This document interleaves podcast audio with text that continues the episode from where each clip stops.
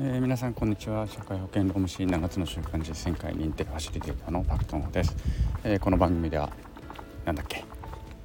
そうはそうだ。MBA× 社労士 ×7 つの習慣でレザーマネーから日々の成長と一歩の前進を目指す番組です。はい、えー、今日何日だっけ？全然グダグダですね。すいません。歩きながらです。5月の20日ですね。5月20日土曜日になります。えー、っと関東は雨模様ですね。今私はですねえーと、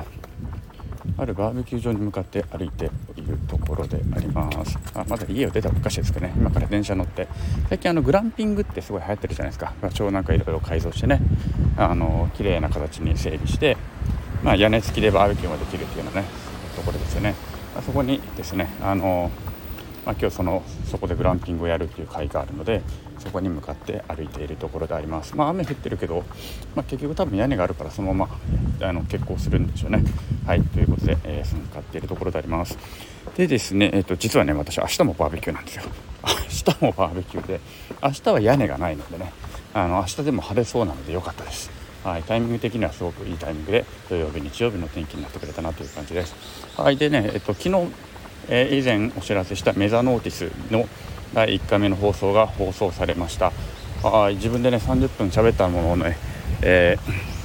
ー、まあ、あの主催のすみらさんに流していただいたわけですけれども、まあ、なかなか自分のチャンネルでねあの30分喋るってことは人との対談以外ではなかなかないのであの本当に整理して喋ることができてそれがまずきっかけになってよかったなというふに思っています。ちょっと時間配分的に本当は7つの習慣のことをもう少し長めに走る、えー、と喋る予定だったんですけども若干時間配分間違えちゃって前半の方が長くなっちゃったかなっていう感じはあるんですけれども、